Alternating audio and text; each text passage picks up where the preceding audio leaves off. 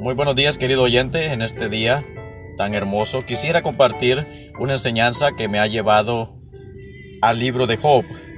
Pero primero que nada vamos a orar. Padre amado Señor, venimos ante ti en este momento a pedirte Señor que nos ayudes a poder comprender de tu palabra. Háblanos Señor y abre cada uno de nuestros corazones y que sean sensibles a cada una de tus palabras Señor. En este momento te lo pedimos en el nombre de Jesús. Amén.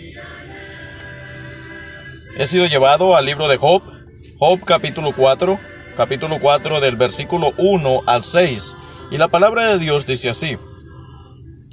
Y respondió Elifaz el tenamita y dijo, Si probáremos a hablarte, serte a molesto, mas ¿quién podrá detener las palabras? He aquí, tú enseñabas a muchos, y las manos flacas corroborabas. Al que vacilaba, enderezaban tus palabras y esforzabas las rodillas que decaían. Mas ahora que el mal sobre ti ha venido, te es duro. Y cuando ha llegado hasta ti, te turbas. ¿Es este tu temor, tu confianza, tu esperanza y la perfección de tus caminos? El tema de esta enseñanza, hermanos, se llama ordenando nuestro hogar. Sabemos que estamos viviendo en días muy precarios, y tristes con muertes y malas noticias cada día, todos tomando precauciones e informándonos para no caer con el virus y cualquier otra pestilencia. Muchos trabajando desde casa o estudiando en la comodidad de su hogar. La mayoría de nosotros intercediendo en oración por los demás y cada uno de nuestros familiares, preocupándonos por, lo, por los demás como se nos manda. Y ninguna de estas acciones previas son malas, mas son gratas al Señor. Por lo cual, este tiempo que estamos pasando sea como fin de darnos sabiduría espiritual, emocional, financiera y temor. Y podríamos agregar muchas más a esta lista. Estamos viviendo este tiempo para aprender algo, para saber algo, para saber quién somos individualmente. Y en cada circunstancia que pasamos en nuestra vida, Dios nos quiere enseñar algo para bien de nosotros y gloria de Él. Los quisiera llevar al libro de Santiago, capítulo 4, Santiago capítulo 4, versículo 13 al 14, y dice, He ahora los que decís, hoy y mañana iremos a tal ciudad, y estaremos allá un año, y compraremos mercadería y ganaremos y no sabéis lo que será mañana, porque ¿qué es vuestra vida? Ciertamente es un vapor que se aparece por un poco de tiempo y luego se desvanece. En, esta, en estos dos versículos nos enseña que muchas veces vivimos preocupados por lo que va a ser que por lo que es este día. Vivimos tan confiados que mañana podemos ordenar el desorden que tenemos hoy. Pero ahora estamos viviendo nuestros días casi las 24 horas en nuestro hogar.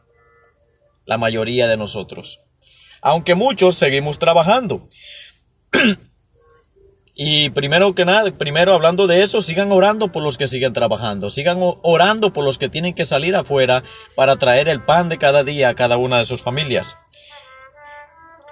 Estábamos hablando que estamos 24 horas en el, en el lugar que llamamos hogar.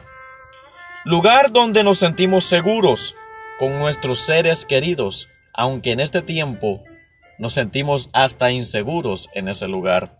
Y la enseñanza de esta tarde nos, llega, nos lleva a Segunda de Reyes, capítulo 20, del versículo 1 al 6, y dice la palabra de Dios. En aquellos días cayó Ezequías, enfermo de muerte, y vino a él Isaías profeta, hijo de Amós, y díjole, Jehová dice así, Dispón de tu casa, porque has de morir y no vivirás. Entonces volvió él su rostro a la pared y oró a Jehová y dijo, Ruégote, oh Jehová, ruégote, hagas memoria de que he andado delante de ti en verdad e íntegro corazón, y que he hecho las cosas que te agradan, y lloró Ezequías con gran lloro. Y antes que Isaías saliese hasta la mitad del patio, fue palabra de Jehová a Isaías diciendo, vuelve y di a Ezequías, príncipe de mi pueblo. Así dice Jehová, el Dios de David tu padre, yo he oído tu oración y he visto tus lágrimas. He aquí yo te sano. Al tercer día subirás a la casa de Jehová, y añadiré a tus días quince años. Y te libraré a ti y a, esta ciudad de mano del rey de Asiria, y ampararé esta ciudad por amor de mí, y por amor de David mi siervo.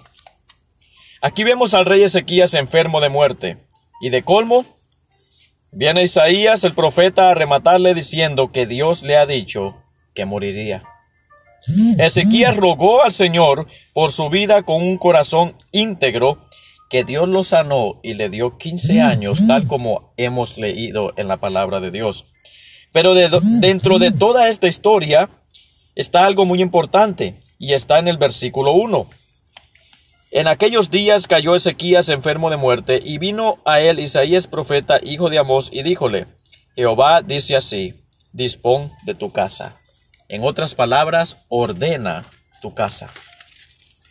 Como dice, dije desde el principio, intercedemos por los demás, nos preocupamos por los demás, pero ya que estás en tu hogar, ¿crees que hay algo en tu casa que deberías ordenar? Recuerda, amor hace una casa un hogar.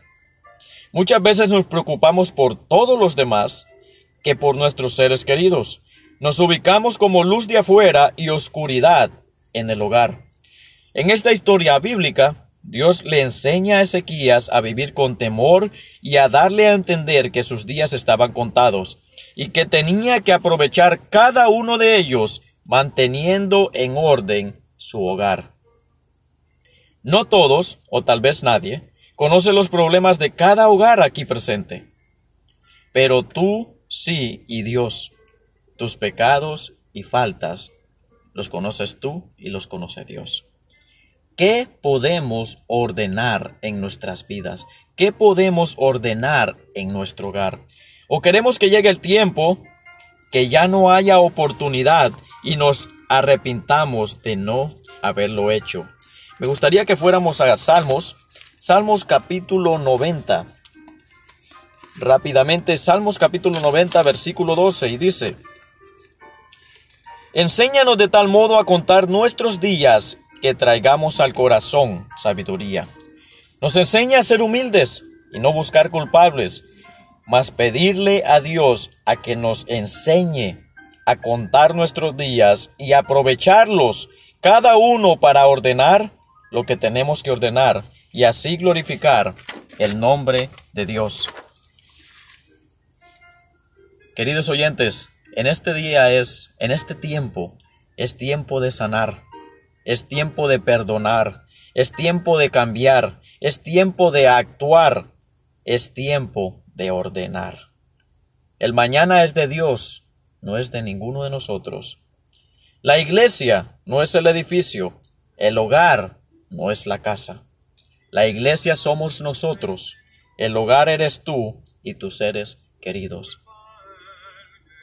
Dios le dijo a Ezequías, ordena tu casa. Dios te está diciendo en este día, ordena tu casa.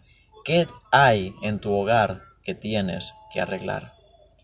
Que Dios los bendiga y espero sea de gran bendición esta pequeña enseñanza en este día. Vamos a orar. Padre amado, Señor, venimos ante ti en este momento a darte las gracias por tu palabra, darte las gracias porque hasta aquí tú nos has ayudado y te pedimos y agradecemos todo esto en el nombre de Jesús. Amén.